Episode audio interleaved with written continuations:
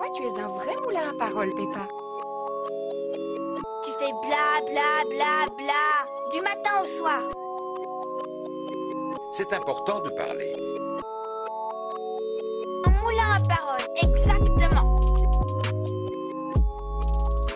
Salut tout le monde, c'est Louise, aka le Moulin à Parole. Bienvenue dans ce deuxième épisode. Alors pour les personnes qui ont raté le premier, ce podcast décrypte des expressions françaises et des mots français du langage courant qui ont pour synonyme le plus souvent des mots d'argot. Sans plus attendre, je vous laisse découvrir l'expression du jour en musique.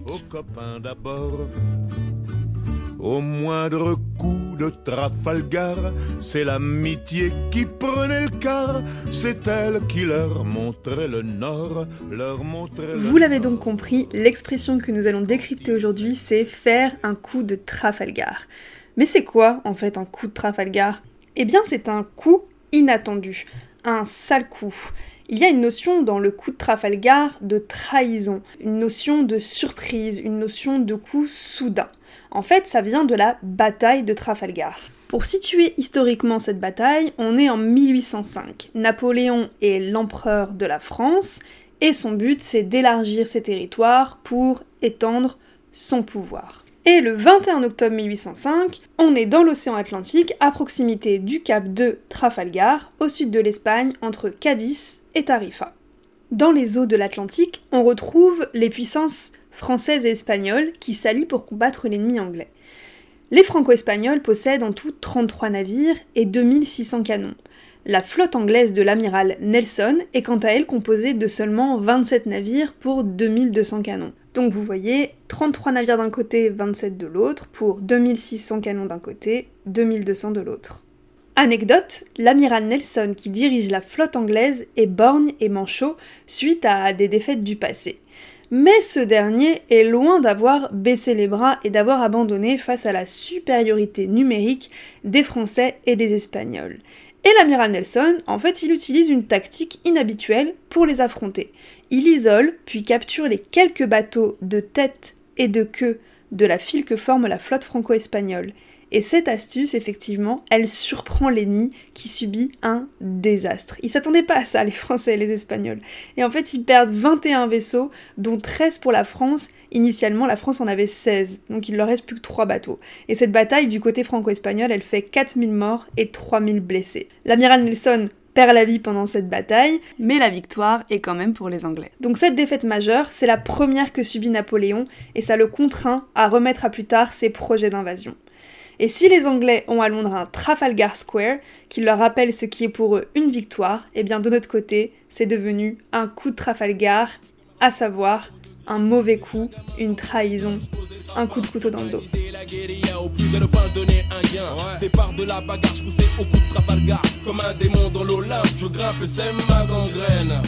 Vous savez tout sur le coup de Trafalgar, d'où vient l'expression et ce qu'elle signifie, et si vous jouez de malchance comme les Français et les Espagnols ce jour-là, vous allez avoir plusieurs mots disponibles pour l'exprimer, et c'est ce qu'on va voir tout de suite dans la deuxième partie du Moulin à Parole.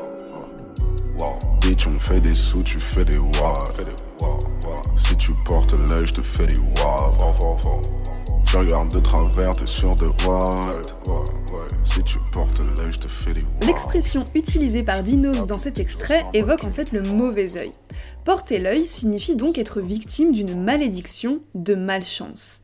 À travers les époques, et ce depuis l'Antiquité, les yeux, le regard, représentent une partie du corps symbolique. Alors si l'œil grec, vous savez, l'œil bleu ou l'œil d'Oudjat sont des talismans protecteurs qu'on retrouve par exemple à l'avant des bateaux pour protéger les marins ou devant les maisons, sur les portes des maisons, ils contribuent notamment à protéger du mauvais œil.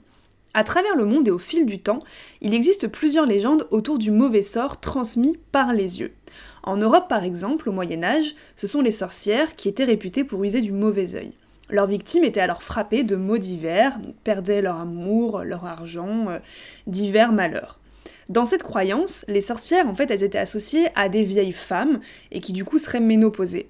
Et puisque les sorcières, elles pouvaient plus expulser leurs impuretés par leur menstruation, elles le faisaient à travers les yeux.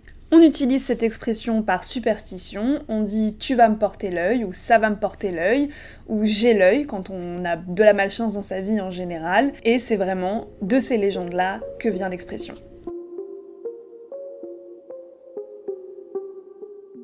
J'ai la skumun. En voilà une autre d'expression qu'on utilise d'ailleurs davantage sous la forme dérivée de shkumun. Eh bien, ce synonyme de malchance se dit depuis au moins 1930.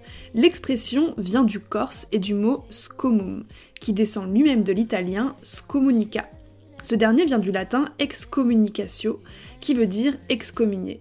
Et que pouvait-il arriver de pire au Moyen Âge que d'être excommunié? Voilà d'où vient le terme scomun. mec me demande son chemin, gentil, moi je le dépanne. En fait, c'était qu'un plan de drague, ce qu'on m'a fait rater mon tram. J'en profite, je passe à la banque. J'ai la poisse. On entend souvent cette expression qui date du début du XXe siècle et qui puise ses origines dans le vocabulaire du Moyen Âge.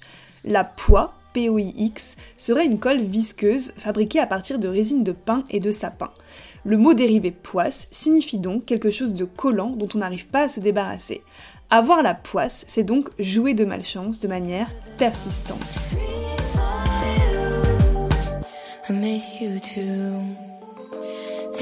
On arrive avec la dernière expression avoir la guigne, qui date de la fin du 19e siècle. Elle est basée sur l'évolution du verbe guigner, qui remonte au XIIe siècle et qui signifie regarder à la dérobée. Guigner le jeu de son voisin pendant une partie de cartes, par exemple.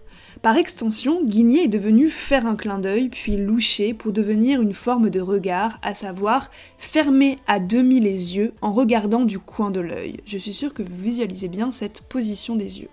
Le verbe a donc adopté une connotation maléfique et on retrouve ici notre fameux mauvais œil. Bien plus tard, au XVIIe siècle, le mot guignon a été créé à partir du même verbe. Le guignon est devenu une malchance persistante.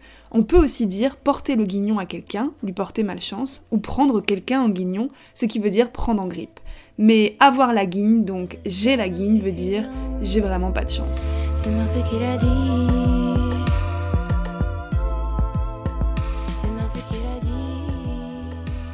Chers amis, nous y voilà, c'est la fin du deuxième épisode du podcast Le Moulin à Parole. Vous pouvez me laisser des commentaires sur Instagram, Apple Podcast, Deezer, Spotify, je sais pas trop comment ça marche. Mais en tout cas, suivez-moi sur Insta, c'est là où je suis le plus active, Louise Taillon. Je vous dis à très vite, prenez soin de vous, ciao